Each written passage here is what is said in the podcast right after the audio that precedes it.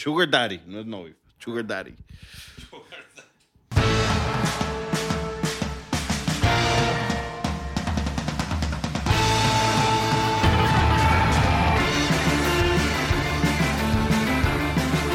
Miguel tiene que dar la bienvenida porque es nuevo en el, en el mes. Has estado ausente, te extrañamos, eh, la gente te extraña. No, yo los extraño a ustedes. La verdad que es un gran placer y un honor volver al champán de los podcasts. Es correcto. The Wine Connection Pod. Y, y nada, eh, por casualidades de la vida eh, y el gran mercado inmobiliario en San Pedro Garza García, tuve que ausentarme. Te anunció, cabrón. No, no, para que sepan que era un tema importante. Y, y nada, pero un placer volver a estar acá en el champán de los podcasts. Sí, la gente ya había estado preguntando que si ya también te dimos cuello a ti, pero no, no, no, a ti jamás. Ya había rumores. Sí. Voy a hablar Ah. más rápido para que José no diga que hablo despacito. Un saludo, José. No, pero un placer. Y, y bueno, encantado de empezar este episodio en donde vamos a tratar el tema de Qué anticlásico. qué anticlásico, el gallito nero. Y, y más bien, eh, bueno, probablemente vamos a hablar más de Isoleolena y, y la- qué tiene que ver Isoleolena con la región de Chianti, la región de Chianti, cómo, cómo está este Chianti, de hecho, de Isole que tenemos en la Copa Nuevo. ¿Qué año es, Humberto? 20. 20. Cosecha vendimia. El último que probé fue 18, si no me equivoco. Era 17 el que trajimos. La vez pasada Sí. estaba, incre- estaba espectacular. Sí, Eh, ¿Te trajiste chaparelos? sí. 19 veces. 19. Es muy bueno ese productor, ¿eh? A ver, ¿qué podemos decir de qué anticlásico? Eh, tranquilo. Es que hay que ir más rápido. Eh, es que Miguel todo lo, lo pone por, por dos cuando le mandas un mensaje de voz. Eh, está mal. Hasta ve videos de YouTube por dos. Eso, Ay, sí, todo lo- eh, eso no, no entiendo cómo puedes. Menos los de, por ejemplo, creadores de YouTube, porque ellos ya, ya saben que tienen que ir a un ritmo mucho más... eh, Sí, que van cortados. O sea, que, sí, que lo lle- editan. llevan un pace totalmente... No, pero más si violento. pones un video de, de música, pues no lo vas a. Pues obviamente no, no pongo, Pues no. no pongo música. Lo- Con lo que yo te mando, sí.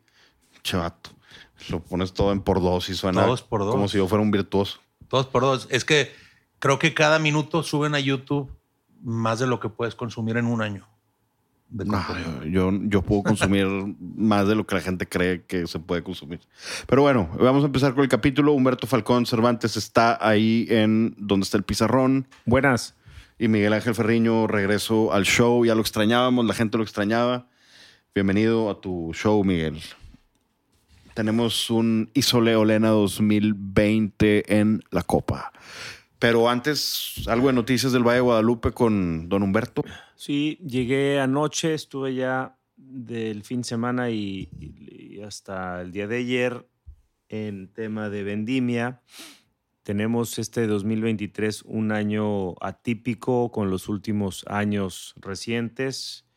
Eh, no ha habido el calor de otros años, apenas empieza a sentir algo de calor.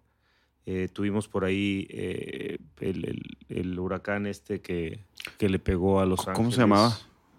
Eh, digo, nada más por Barbie o este. Barbie. pues sí, hace, sí, hace Sí, un mes y cacho, hace ¿no? Un mes y cacho. eh, y bueno, ha habido temperaturas más bajas. Se llamaba Hillary, ¿no? Creo que sí, no me acuerdo. Pero bueno, estamos viendo una maduración eh, un poco más lenta otros años, más, también más largo el periodo de corte. Eh, el año pasado, a estas, a finales de septiembre, ya estábamos nosotros muy avanzados, casi terminando con, con vendimia. Este año, al, al, día, al día 21, llevamos solamente un merlot y dos tempranillos. Ya salió el merlot y el cabernet de Rancho Tavares, con el que se produce el, el natural. Pero estamos apenas, apenas mañana vamos a cortar una tabla de Syrah de un rancho que se llama La Grullita. Y estamos en stand-by con todos los neviolos Syrah Este, ¿Que ese- ¿Ese viene de el llano? no, o no? no, no, no, la grullita está en Valle Guadalupe. No, pero antes, el, el- ¿tenías un Nebbiolo del llano o no? Sí, todavía. Todavía estamos sacando Nebbiolo de Llano Colorado. Sacamos, eh, sacamos Syrah, Merlot y Nebbiolo. Y este, y bueno, Nebbiolos de otros ranchos. Es que es el único rancho grande que he estado en, en el valle, o sea, como viñedo, que hay varios productores eh, y me di toda la vuelta por todos lados. No hay nada más que viña, Viña. y la montañita esa que se ve con madre todo. Parece que estás en... Si volteas para un lado, parece que estás en el desierto de Arizona. Y si volteas para el otro, ya sabes que estás en el valle. Fíjate que no solamente Llano Colorado, hay varios productores así, ranchos grandes que abastecen uva a, muchos de nosotros, muchas bodegas. Llano Colorado es uno de ellos, que además, de la familia Curis, que además acaban de hacer una plantación hace muy pocos años, nueva, que se llama Campo Baja, ahí mismo. Eh, después está de la familia Ariza, que acabamos de dar el- la triste noticia que el curro falleció hace dos semanas eh, y su hermano eh, Jan ya viene de regreso a Ensenada para encargarse de este negocio, que es este rancho que se llama Nuevo San Vicente, de ahí también sale uva para muchos productores. Eh, hay un proyecto nuevo muy interesante en, en Ojos Negros, se llama Compali. Eh, por ahí está metido Hans y otros socios, desarrollaron un viñedo, este, están desarrollando un viñedo muy interesante, muy prometedor, en un clima distinto al de San Vicente, Santo Tomás y Guadalupe, y ya están en producción. Luego está por ahí Santos Gallardo también, que hace algo de uva para varios productores. Y el, el Tomás López, que es pues, un agrónomo que maneja muchos ranchos y ofrece uva. Entonces, no es solo Llano Colorado, pero, pero sí es uno de los que abastecen uva a, a mucha gente. Y estamos viendo una cosecha 2023 en la que la maduración de azúcar está un poco más lenta. Nosotros estamos tomando decisión de cosechar ya, a pesar de que habrá un poco menos grados BRICS que el año pasado. Pero ya estamos cuidando mucho el tema de pH, así es total, y no deshidratación para no tener otros problemas. Creo que va a ser un año de muy buena calidad como, como uva si se toman las decisiones correctas de, de- de- cuidar no solamente los grados BRICS, sino muchas otras cosas para decidir cosechar. Entonces, vengo, este, pues vengo con una, primero una sensación un poco de nervio porque mucha uva se va a venir al mismo tiempo y eso empieza a, cre- a crear complicaciones logísticas por cajas, por transporte, por tanques para fermentar, pero esa es una complicación que se puede resolver, pero, pero emocionado. Sí, te, ve- te ves emocionado. Te iba a decir que andas con un glow así.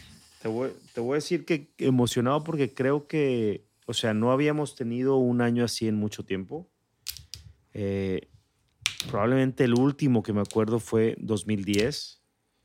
Este, y esto quiere decir que estamos probablemente volviendo a tener una década que, que ojalá venga una década de menores temperaturas para el Valle de Guadalupe. Ojalá sea este, todos estos cambios que hubo en el mundo climatológicos, inundaciones, incendios, este, olas de calor, olas de frío. Han habido muchos fenómenos importantes en el mundo que probablemente estén están marcando un, un cambio en, ciclo. Pero ojalá tengamos una década, no decir década de los 20, de los 20 porque ya va avanzada, pero, pero bueno, cierto que 21 y 22 en el, en el Valle de Guadalupe ya finalmente hubo un poco más de frío y de agua en invierno. Ojalá que tengamos una década o un periodo, este, de un grupo de años que nos den más fresco, este, que le dé un, descanso a la planta, que la planta vuelva a entrar en maduraciones más, este, pues más a gusto, no tan aceleradas, no tan, no tan afectadas por calor y falta de agua. Entonces, bien, vengo bien, vengo contento. Eh, hicimos todo el muestreo de la uva este, el día de ayer. Hoy está en laboratorio para ver resultados de BRICS, pH, acidez. Y yo creo que me tengo que regresar, me voy finales de la próxima semana. Yo creo que nos tienes que llevar a mí, a Miquele, un día al. Digo, no llevar, ir todos, ¿verdad? Pero. sí, llevar como niños. Eh, no, pero iré a, a visitar. Mi, no, pues este año a lo mejor ya es muy tarde, pero a lo mejor durante el siguiente año, durante algún periodo importante para, para María Tinto, y aparte visitar a Christoph, visitar a José, No, visitar claro. a Eric Plata y demás, ¿no? A todos. Hay que ir. Eh, ahorita. a ahora Villa es- Torel con Villanueva. a- Ah, felicidades. Cumplió cuatro años. El lunes estuve ahí en su fiesta. Hizo una fiesta de cuarto Ah, aniversario. cuatro Ya Son cuatro años de Villa Torel. Qué gran lugar. Un lugar a gusto.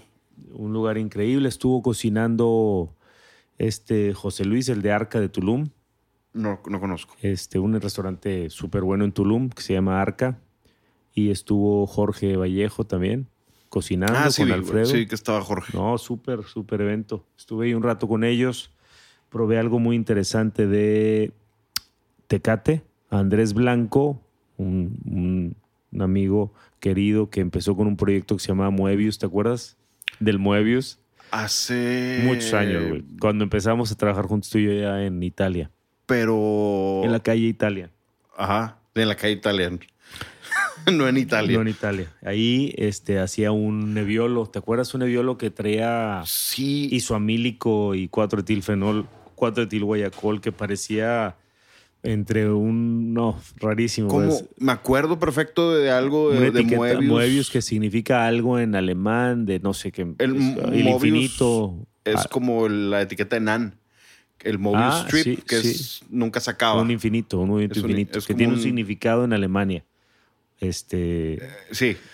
Pero bueno, eh, estuve con Andrés Blanco, estaba, estaba con un proyecto nuevo que se llama Encino de Piedra, me parece, y hace vinos con exclusivamente uva de Tecate, que es un clima diferente al del valle o de los valles, un poco más fría, más variación de clima, de temperatura de día-noche, y con mucha gente estuve ahí, comí en un lugar increíble que malamente no conocía, el Wine Garden de, Yo sí. Qué bueno está. Yo no, es que a mí siempre me atrapa fauna. Cuando yo voy a, a Bruma, siempre me atrapa fauna porque yo sí tenía esta idea de que, de que el Wine Garden era un lugar mucho más casual.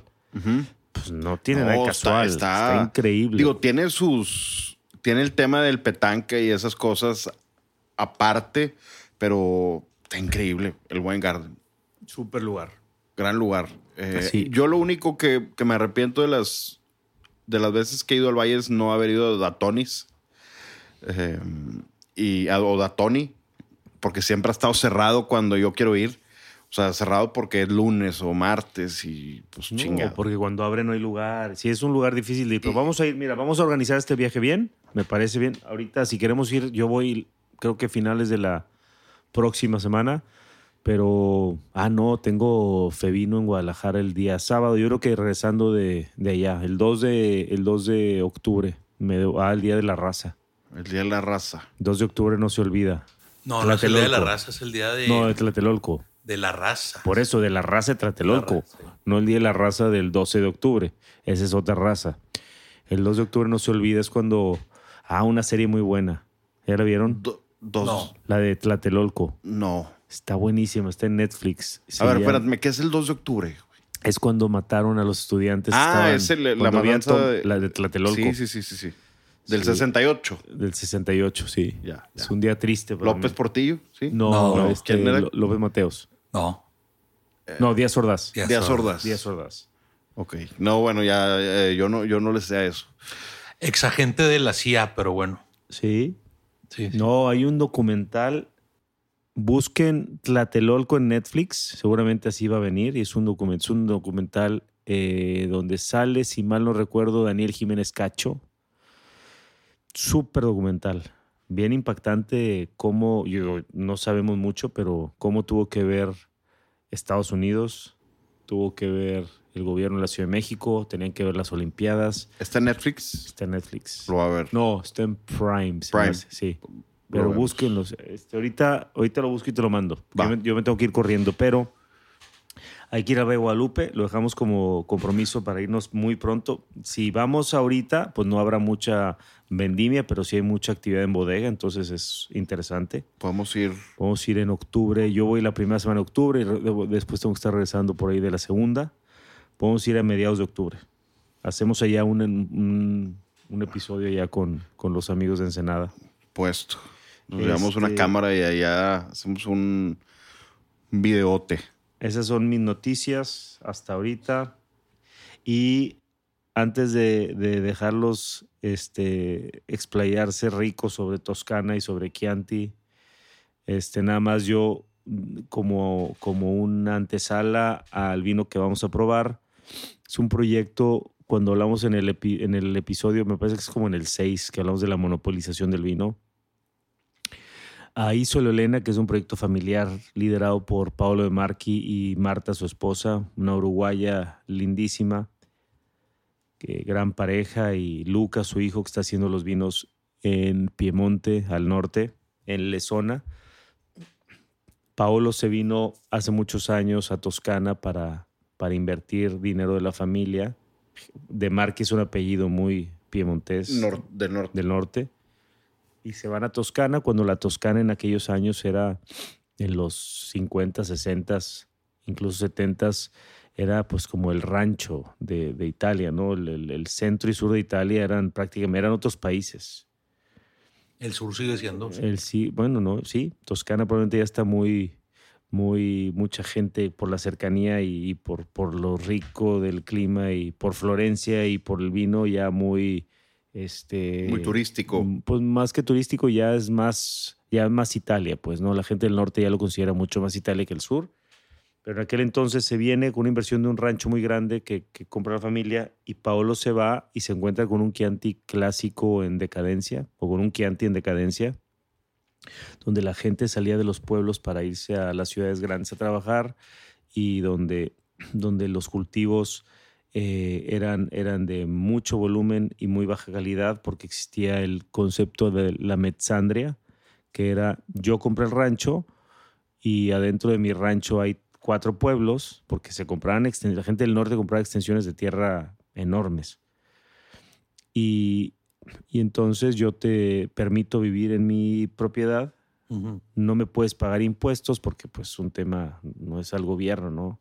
Pero sí me vas a pagar el 50% la mezza, la mitad de tu producción agrícola. Todo lo que tú produzcas, la mitad es para mí, la mitad es para ti. Y esto trajo como consecuencia que los agricultores produjeran mucha cantidad en vez de calidad para poder hacer el doble y seguir subsistiendo, ¿no? Que eso fue lo que en los 70s, 80s y 90s inclusive es lo que llegaba acá a México. Y por eso Chianti agarró una reputación de, de lo mala, peor. Porque de- era muy malo, porque, porque no maduraban bien las uvas. Exactamente, era la Porque- maduración. Porque la canayolo. La uva blanca. No, no, canayolo es tinta. Es Trebbiano blanca, canayolo y sangiovese, principalmente. Y entonces la canayolo se utilizaba como para darle taninos y color al- a, los vinos porque eran muy aguados. Cortaban, o sea, le estaban sacando. Dicen, dicen, hay historias que, que de repente en una planta podían contar 80 racimos. Imagínate, güey. Se sacaban hasta 30 toneladas por hectárea. Entonces eran uvas con poca maduración, poca concentración, vinos muy agua- Aguados. aguados. y se mezclaban o se cofermentaban con, con Trebbiano para darle un poquito de suavidad, porque eran vinos verdes. Por eso le ponían uva blanca. Entonces este Chianti, que era pues muy, este, muy mala calidad, llegan yo creo que dos actores principales al Chianti, ya lo platicamos en un episodio, Piero Antinori y Paolo De Marchi Sí. y llegan a hacer cosas de calidad. Y en vez de apegarse al, al co- al consejo del Chianti, se salen del consejo y empiezan a hacer cosas, según ellos, de calidad, convencidos de que la Sangiovese es una gran uva para hacer grandes vinos que compitieran con Rioja, Burdeos, Barolo. Y empiezan a hacer estos eh, 100% Sangiovese cuando en el Chianti no te permitía la denominación hacerlo 100% porque era malísimo. Entonces tenías que ponerle canayolo para darle color y fruta y, y Treviano para darle suavidad. Que ahora es el referente Mr. Sangiovese, le llaman a, A Paolo. a Paolo. Por, Paolo apostó, creo que el primer 100% Sangiovese super toscano fue Tiñanelo, probablemente a los 70 y finales de los 70, principios 80 y si mal no recuerdo, eh, Cheparello, que fue el segundo, debe ser su primera cosecha o el 81 probablemente. Y, eh, y, tienen que salirse de la denominación y empezar a hacer su vino. ¿Qué tiempo después? Bueno, no tiempo después, ya estaba también el movimiento de Sassicaia en La Marema, en Bolgheri y surge el concepto comercial, comercial muy, muy inteligente de Super Toscano. Bueno, la prensa le llamó Super Toscan porque ellos la eran. La prensa de Estados Unidos le empezaron a llamar los Super Toscans porque no podían ser, este, en el caso de. Ni Brunello ni En, en el caso de Sicaya no, no podía ser Bolgheri.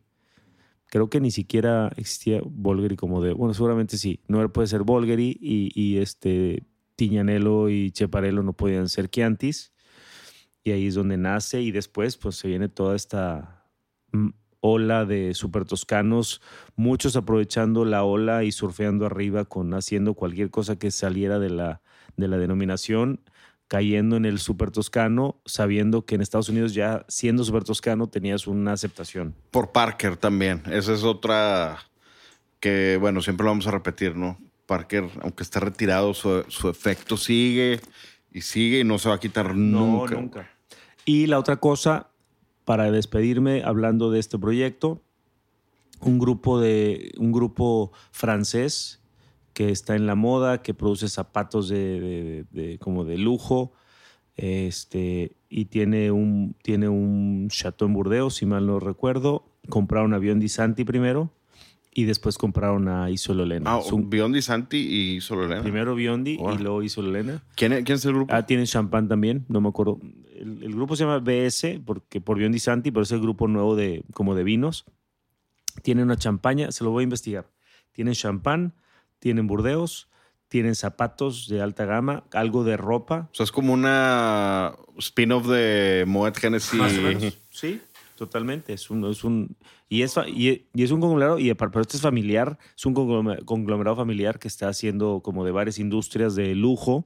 Empezaron por los zapatos franceses de super lujo y, fue, y siguieron ahora están ya en, en Isololena, lo cual pues pone a Paolo de Marchi esta botella 2020. Paolo estaba en plena pandemia haciendo vino y será ya a partir de este año, creo que ahora hace unos días nombraron al nuevo director de Isole Olena. ¿Qué va a hacer? Pues el enólogo, el director técnico, enólogo. Dicen en el comunicado que nos mandaron que, que, siempre rebotando con, con Paolo, pero la realidad es que 2023, pues ya no va a estar la mano de Paolo en la bodega, va a estar la supervisión o, el, o, el, la asesoría, pero, pero este todavía es en los últimos dos años, porque 21 y 22 eran los últimos años donde Paolo no tuvo, donde Paolo metió manos 100%. Yo no creo que, que lo vaya a dejar cambiar mucho porque es un bebé que vio crecer, vio nacer y ni de chiste va a cambiar el estilo. Que es un... ¿Por qué no le das una catada, Miguel? Tú que Otra vez. ya eres el, eh, la gente, eres el principal catador, la gente le gusta. El principal personaje. Eh, y aparte eres fan de, Sí, no, quería hacer un comentario respecto a eso. ¿Ya te vas, Humberto? Sí, ya me despido nada más con mi nota de cata rápido. Muy rápida porque la tuya va a ser mejor y más completa que la mía seguramente. Eh, se siente elegancia máxima. O sea, yo siento en este vino en nariz y en boca como si, o sea, me da la misma sensación de elegancia, de balance, de sofisticación, de sutileza, que siento con los Borgoñas buenos, que siento con los Riojas buenos, que siento con los Piemontes buenos. Eh, es decir, son, son, vinos súper sutiles eh, en nariz y en boca. Eh, un amigo decía esto y, se la copio, sabe caro, en boca lo sientes caro. Se siente como un vino que no sabes cuánto cuesta, pero sabes que es una botella cara.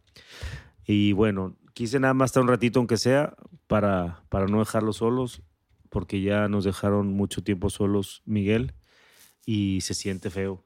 Por eso quise estar nos estaba rompiendo el corazón. ¿Me la querías devolver? No, al contrario, quería que nos sintieran como yo me sentí sin ti. Y ya luego me cuentas qué dijeron los, los, la mafia del Atlético. Ah, no, eh, alguien, creo que Darío estaba muy agradecido.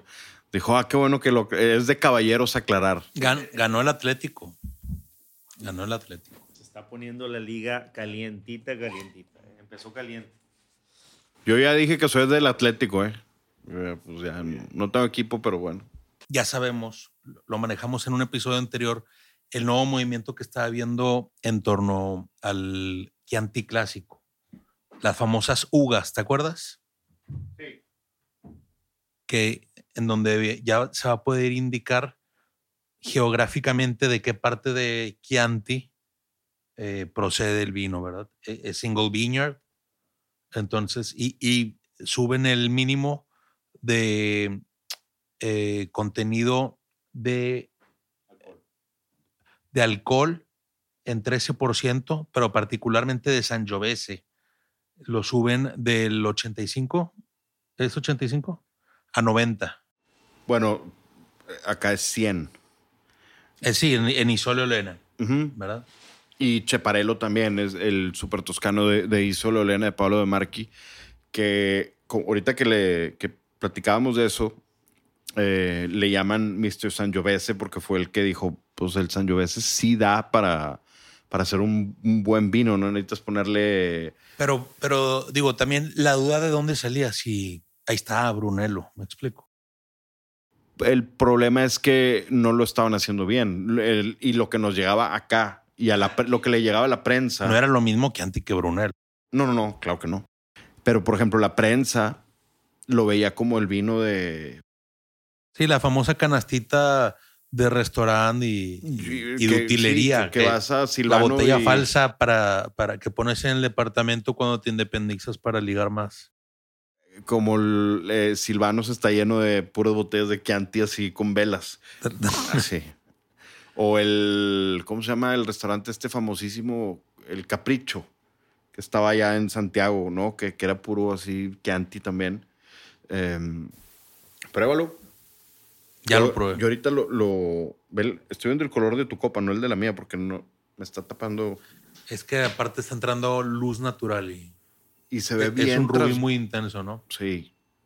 Bien bonito. O sea, se ve carmesí.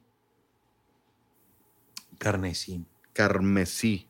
Carmesí. Crimson es el, el color. Fermello. Está bueno, está bueno. Pero es, es el clásico eh, tomate deshidratado, rosas, violetas, mucha fruta roja, algo de arándanos, cereza fresca. Sí, y a diferencia de los Brunelos, No, no está ese tabaco no es tan tan, pronunciado, ¿no? sí, ni, ni la potencia e- es, es tan vigorosa como la de un Brunello de, no sé, de cuatro años en barrica. Además, eh, no especificamos, este no, digo, no, no sé si tenga además reglas más estrictas que, es- que se autoimponga eh, Di Marchi. Mm, No, pero por ejemplo, eh, este no es reserva, digamos. no, Entonces, ya sabemos que tiene en barrica do- un año. un año. Entonces, eh, claro, ¿no? Ahí es donde un vino con mucho más vigor de, de igual de la Toscana, igual 100% Sangiovese, el Brunello di Montalcino, eh, contrasta, pero bastante con este vino. Este es un vino mucho más fino, más delicado, eh, con, con muy buena acidez. Súper fresco. Eh, te iba a decir que está súper fresco y suave. Eh, es algo que, por ejemplo, pruebas Cheparello y te da el trancazo de, de taninos y muy buena acidez, mucha potencia, bien, bien, bien interesante. Pero este tipo de, de vinos, no me acuerdo cuánto cuesta aquí en la tienda, está a lo mejor en Creo que, creo que están 800. unos 50 dólares, algo así. 800, 900 pesos tal vez, menos el descuento que tienen, porque ya hay aquí en la tienda y ya saben que hay descuento. Va a tener su descuento en, supongo que en toda la línea de Isole Olena y Chaparello. Chaparello cuesta aproximadamente 3 mil pesos por ahí, por ese rango. Y aparte, bueno, no está de más decirlo, que jala con pasta, obviamente. Definitivamente jala con cualquier tipo de, de carne, con cordero inclusive. Cosas más magras también, ¿no? Sí, eh, eh, es un Chianti que parece Pinot Noir. Me- eh, Te, te iba a decir que me, me suena pato también. Sí.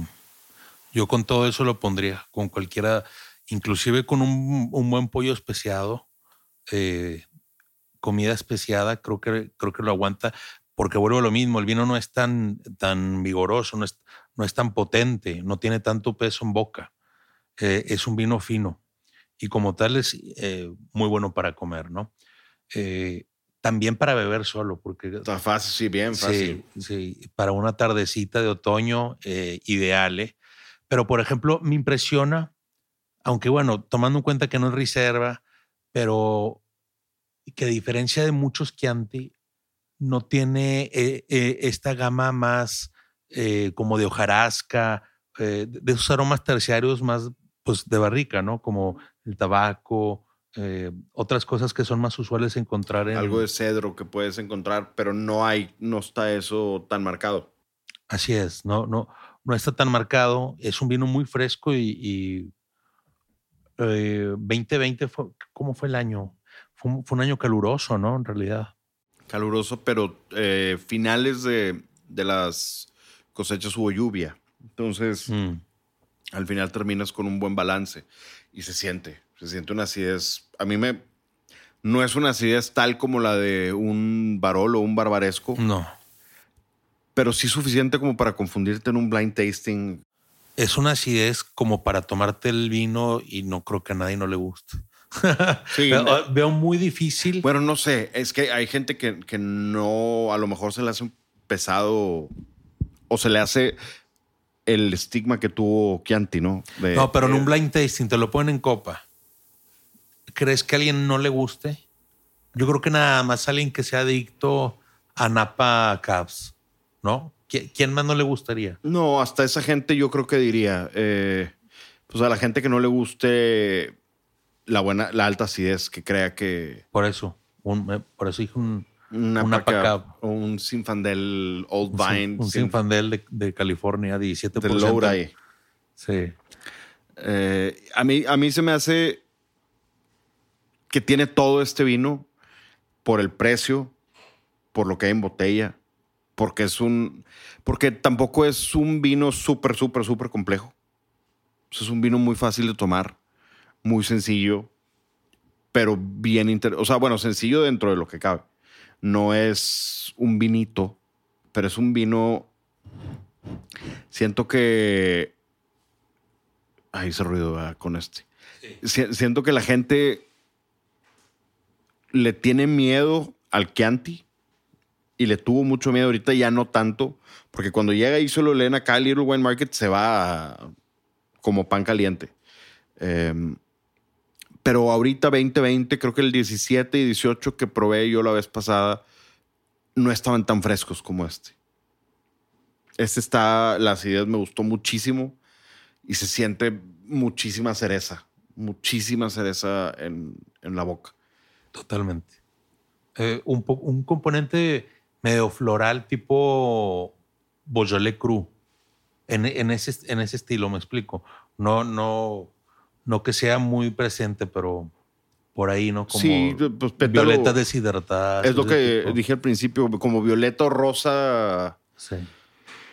algo de granada también, ¿no? Como un poquito, muy, muy poco. Granada, sí. Y Eh, inclusive Jamaica, eh, un poco. leve. Está ese pequeño como deje de chocolate, de chocolate covered strawberry. Yo no lo poquito. encuentro y lo busqué. Yo no lo encuentro y lo busqué porque es, del, es de los usual tells, ¿no? Sí, De- de- es, es algo clásico de, de Chianti. este, Pero sí está, pero muy como el powder, te, ¿no? que- de te chocolate. quería preguntar, te quería preguntar si tú piensas que se vaya a abrir, eh, porque es 2020, digo, pero bueno, no es reserva. Porque en nariz no se me hace tan expresivo. Yo creo que con unas horas de así, con, sin decanter, así nada más abierto, con unas horas cambiaría. O sea, si te sirves otra copa, yo creo que va a ser totalmente diferente. Ahorita yo todavía tengo mi primera copa y es- se me está haciendo un poco especiado. Ya. Quiero. Y tiene ese gaminess, aunque al principio no lo mencionamos. Ahí está. Pero es, es una Jiménez de, de- de- la fácil de tomar, por eso. Sí, no, no, no es eh, un Chateauneuf eh, con Bretanomices de. eh, ¿Cómo se llama este productor? Se fue. eh, de Jack Perran. De. Sí, no, por eso me refiero. eh, yo no sé quién no le vaya a gustar un vino así. Porque no tiene, ni, no tiene taninos amargos. Eh, vaya, el, sabor es bastante amigable. Se bebe muy fácil. Con 14, lo voy viendo apenas, 14% de alcohol. eh, y no se siente eh, para nada. Que no es tan. Bueno, no es tanto para estos años. Ya. Porque Burdeos tienes 14.5, 14.8, de repente 15.5. Pero ¿estás de acuerdo que cuando son vinos más delicados, más finos, es más difícil esconder el porcentaje del alcohol? Sí, sí, sí, definitivamente. Y eso es a lo que me refiero, que aún logran el balance. Yo, si tú me hubieras preguntado ahorita, te iba a decir 13, 14, 14, yo- y no lo siento, ¿eh? Digo, eso te habla del winemaking. Sí, process. no, un- un- una integración fantástica que se nota que tiene buena mano, ¿eh? Ya no lo, no lo, lo comentamos al principio, pero hace en el otro show, en The Right Wine, hablamos eh, Humberto y yo, cuando empezó el podcast, creo que fue el episodio 8, una cosa así. Eh, Humberto y yo hablamos con Pablo de Marqui por teléfono y habla un español perfecto.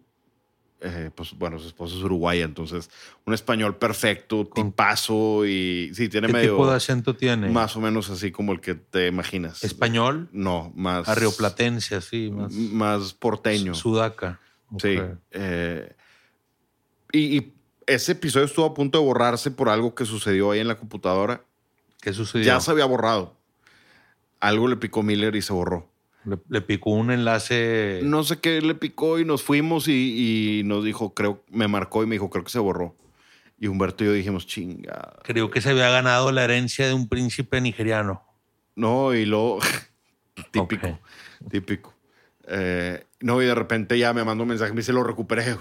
Se tuvo que meter a Google porque era un tema ahí de Pro Tools. Eh, y hasta Pablo de Marqui estaba preocupado de que mi capítulo no va a salir. Pero estuvo muy bueno. Es un capítulo que, de hecho, se borró en The Right Wine porque se me borraron los primeros 25 capítulos. Eh, Es- ah, entonces, ahora sí está perdido. Ahora sí está perdido. Bueno, no, lo tiene Miller. Lo podemos subir luego. Eh, es una entrevista que hicimos Humberto y yo. Está muy padre. Luego, entre comillas. Luego. eh, sí, eso, no. Pero, ¿cómo habla del vino? ¿Cómo se expresa Pablo de Marqui? Verlo expresarse del vino y de, de- de su producto. Porque obviamente él estaba tomando ahí el momento de que nos estaba contando. Nos estaba diciendo que están probando. Si no me equivoco, probamos este y probamos el Nebbiolo que hace en eh, su hijo. Eh, no me acuerdo cuál era el, el vino, no me acuerdo el nombre, pero lo tenía Sperino. Oye, una pregunta. ¿Tú crees que. eh, bueno, te digo que sí estaría con ganas.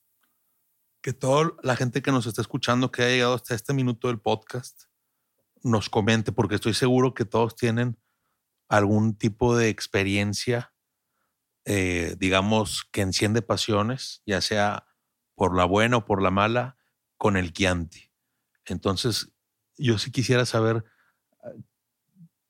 qué han, cuál ha sido su experiencia y agréguenos si ha, si ha sido a través de una botellita de canastita. En una de esas ya ha sido buena, ¿eh? Ah, La, la que yo tuve, porque fue la primera, la compré en la castellana, hace, fue la primera botella de vino que yo compré con, bueno, no, dinero de mi mamá, eh, que fue un Dickens State. Pero fue la primera botella que compraste. Las primeras dos, o sea, fue un, ese Chianti clásico, costaba 320 pesos, y un Dickens State que era Shiraz con Merlot australiano. Que era mucho, 300 pesos. La entrada a un antro eran 100, ¿te acuerdas? Sí, pero pues era vino en el 2006. Por eso. Y me acuerdo que los dos eran 2003, los dos vinos. Eh, no sé por qué no fui a Vinoteca, me quedó de pasada por ahí. Y compré ese porque, por la canastita, porque lo había visto en la tele, porque lo había visto en todos lados. ¿Y lo bebimos juntos? No, No, recuerdo. no, no, ese no. No, ese fue, ese yo lo, lo probé, lo abrimos en mi casa, lo abrí con mi mamá, lo probé y no me gustó, pero no me gustó porque, no porque el vino estuviera malo, sino porque... Espera, espera, espera, espera, todavía no lo digas. Siento que esta historia ya me la contaste muchas veces. Este, y creo que ah, recuerdo haber visto la botella en tu casa. Y la tenía, la tenía en mi cuarto y... ¿Por qué no te gustó? porque no la entendí. Ah, No. ok. Me supo como a ceniza. Ah, como ceniza. Pues porque no entendía. Yo, yo pensaba que, acuérdate que lees The Wine Spectator y lees demás y lees cherries, strawberries, raspberries. y a la luego- mera hora el vino no sabe así. No, y lo pruebas y el vino no sabe a eso. Y, y me dije, híjole, no me gustó. Y el australiano y lo dejé guardado eh, un ratito y me lo tomé como tres días después y lo probé y dije, pues este está tantito mejor. Porque era, ese sí estaba juicy, era fruta y nada de, de terroir, básicamente. Digo, Dickin State es un vino tipo el del pingüinito, el Little Penguin. Sí. El otro, ¿cómo se llama? El Yellowtail. Ah, Sí, son Esos- puros siempre animales, ¿te das cuenta? Sí, hay un, Los- hay un meme que, que dice, este, si tu date lleva un vino de animalitos, es un red flag. No, no, no te quiere o no va a funcionar la cosa. Eh, eh, fíjate, eh, también pudo haber sido la calidad de ese vino. eh.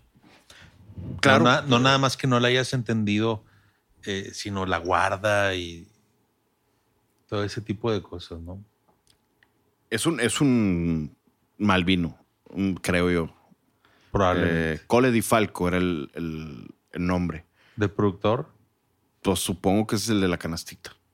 No, ya nunca le investigué, jamás le, investigué. No, pero estaría fregón que nos manden al Instagram comentarios y los podemos mencionar en el siguiente show para saber qué, qué- cuál ha sido su experiencia con Chianti. Yo, ahora, yo creo que Chianti, sobre todo estos famosos jugas, no sé cómo vengan, eh, es algo que vamos a tener que descubrir, pero por lo que entiendo y por lo que veo y a lo que eh, mi intuición es que le van a tirar a hacer tipo Brunelitos y ahí en una de esas eh, nos vamos a encontrar grandes sorpresas Gran- y grandes eh, Pero por- oportunidades. ¿Te refieres a que Chianti va a ser un estilo más. El Luga, ¿te acuerdas el Luga? Sí, sí, sí. 90% Sangiovese, single vineyard, eh, con, con la, la producción del vino, el estate ahí en el viñedo. Está muy orientado a hacer algo así, ¿no? Sí, y no dudo que la nueva administración de, de este grupo francés vaya a hacerlo de esa manera. Quizás Pablo de Marquín no lo iba a hacer así, porque es muy purista, es muy tradicionalista, eh, por el tema de vamos a hacerlo pu- 100% Sangiovese, ¿no? Que ahorita lo estamos tomando como agua. Sí, se toma Y, como. y hay otros vinos que no hemos tomado como agua. Eh, por ejemplo, digo, me, me encantó el- los de Alegre Valgañón que probamos la vez pasada, pero están un poco más pesados. Claro, otro cuerpo, otra intensidad. Esto es un bien, ¿qué te digo? Eh, está muy redundante decir la palabra sedoso, pero es súper sedoso. Se siente, Sí. Lo, que dijo Humberto, se siente un vino caro, ¿Alguna vez, al- al no, pero no es tan caro. alguna vez leí en un en uno de esos posts de Manuel Camblor eh, una referencia al vino como acuoso, pero no en un sentido positivo. Porque tú piensas en Chianti y te imaginas el Chianti, digamos, rebajado en agua. Sí, el, el mal. Y este, ya lo mencioné, tiene 14% de, de, de ABV, de volumen, alcohol por volumen. Y, pero es muy tomable, súper tomable. En una tarde de verano me lo imagino perfectamente en un rancho Sí. soleado y no pasa nada con la carne asada. Ok. No, y es más, anuncio también de nuestros buenos amigos. Vayan, los que están aquí en Monterrey y compren Isole Olena, vayan a Bárbaro y pidan la lasaña y la milanesa. La milanesa creo que ahorita es el mejor platillo que hay en la ciudad de Bárbaro. La milanesa de Bárbaro es el mejor platillo que hay en la ciudad. ¿De qué es la milanesa?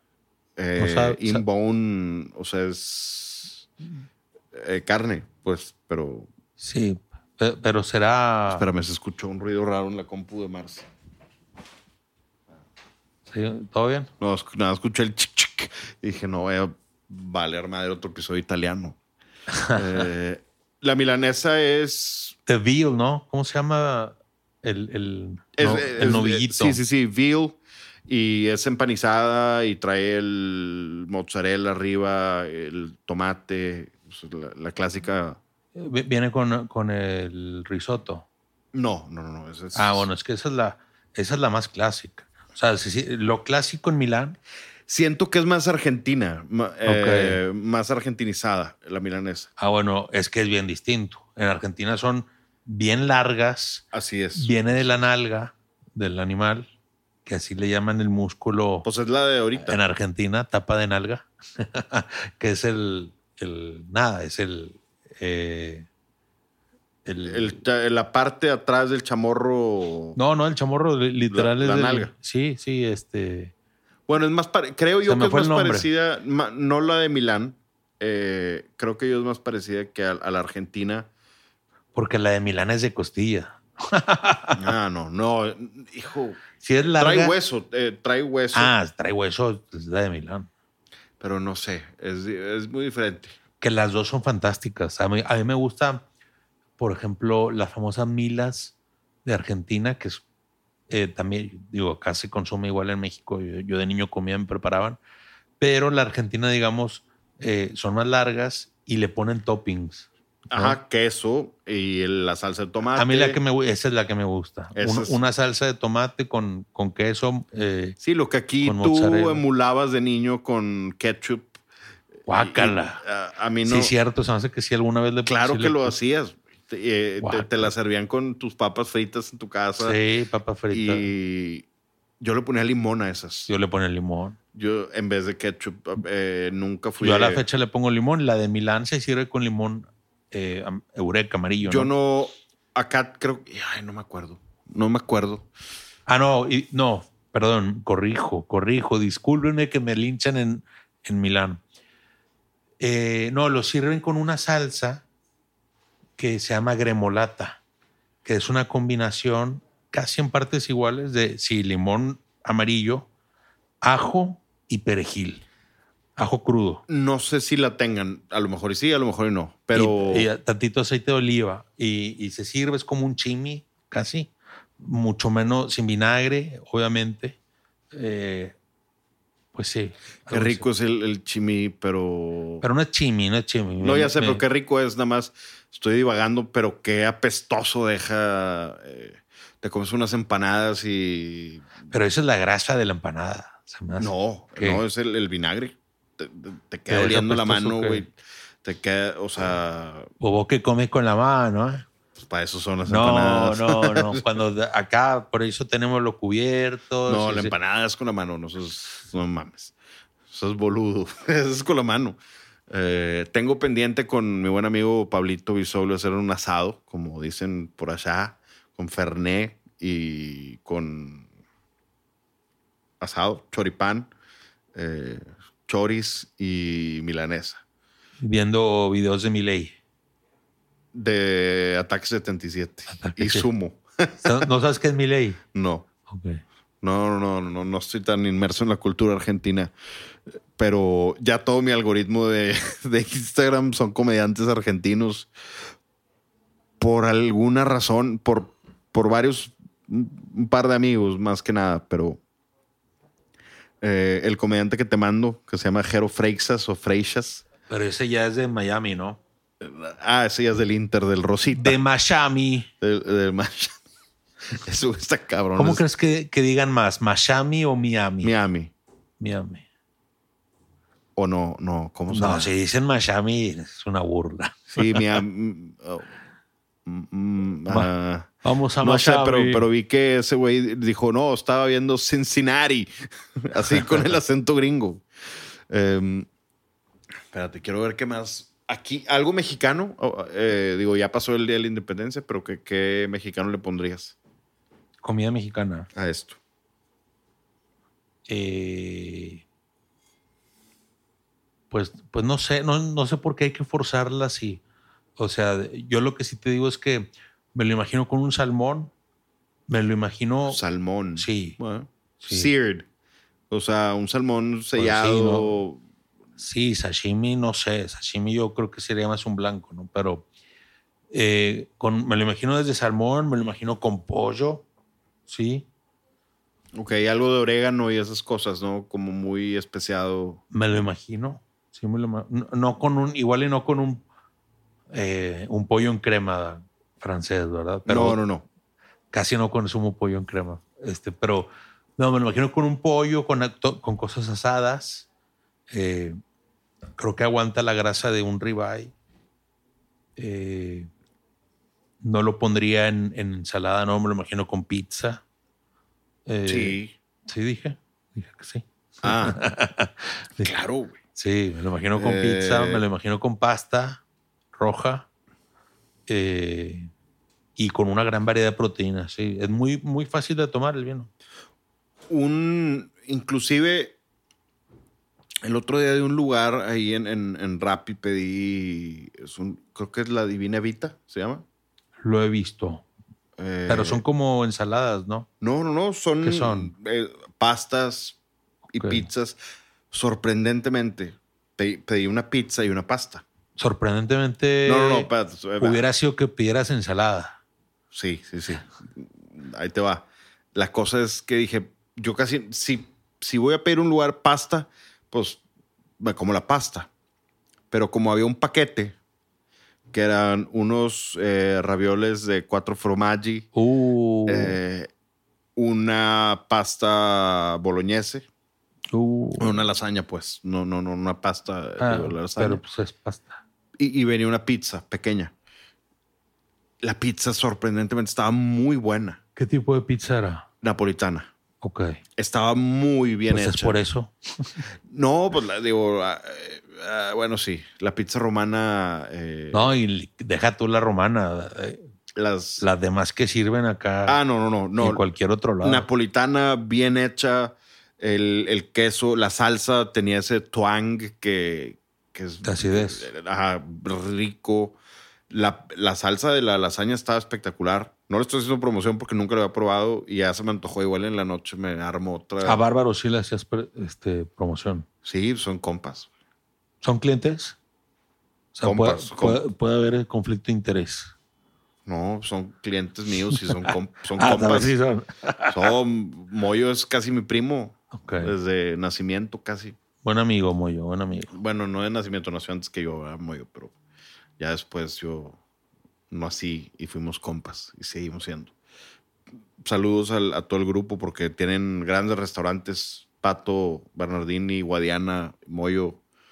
Eh, los atarantados son buenísimos. Pero como lo dice el nombre, es para atascarte. Es un, es un grupo restaurantero muy exitoso, que es lo que a mí me impresiona. En varios, porque son de varios giros. eh, eh, es decir, te habla de que lo que han entendido muy bien cómo replicar La es, operación. es la operación. Eh, no tanto el consumidor. ¿Sí me explico? Porque tienen distinto tipo de consumidor Ah, tienen, tienen de todo. tienen de porque- todo. Que por ejemplo, como hablamos hace rato en el principio del episodio de un conglomerado como Louis Vuitton, eh, lo que sabe Louis Vuitton es, Es- su consumidor. Es de consumismo. Es- es- es- sí, es de, es de, de que conoce a, a su consumidor muy bien. mi, mi ex patrón, Henri Pinois. tu ex patrón. y lo que me impresiona de Grupo Buenas Vibras Es eh, que a través de una gama bien distinta de restaurantes ha- han sido súper exitosos. Súper. Sí, desde un botanero hasta La Panga, eh, hasta fine dining como bárbaro. Hamburguesas. Ah, bueno, burgers, hasta sushi. Sí. Ah, y tienen planeado abrir un francés bistro. Que no nada más son estilos de cocina, son diferentes tickets por persona, eh, diferente tipo de. Sí, nada que ver el ticket de Fidencio. O bueno, no, yo creo que sí te terminas gastando lo mismo porque vas a, a emborracharte a Fidencio. Pero es muy distinto. sí. Pero sí, sí, sí. El, el ticket es. cambia. Lo mismo que, que Grupo Campai, que no, que tienen sus diferentes. Que por cierto, descansa en paz el Nirvana. Ya, ya ¿Qué? Descansó en paz ya hace un par de semanas. Uh, junto con mi matrimonio. Ahí, ahí es donde fue mi primera cita con mi. No, fue en otro lado. No, no, que no te dé pena decir que fue en el canto. No, no. Ah, fueron el Nirvana.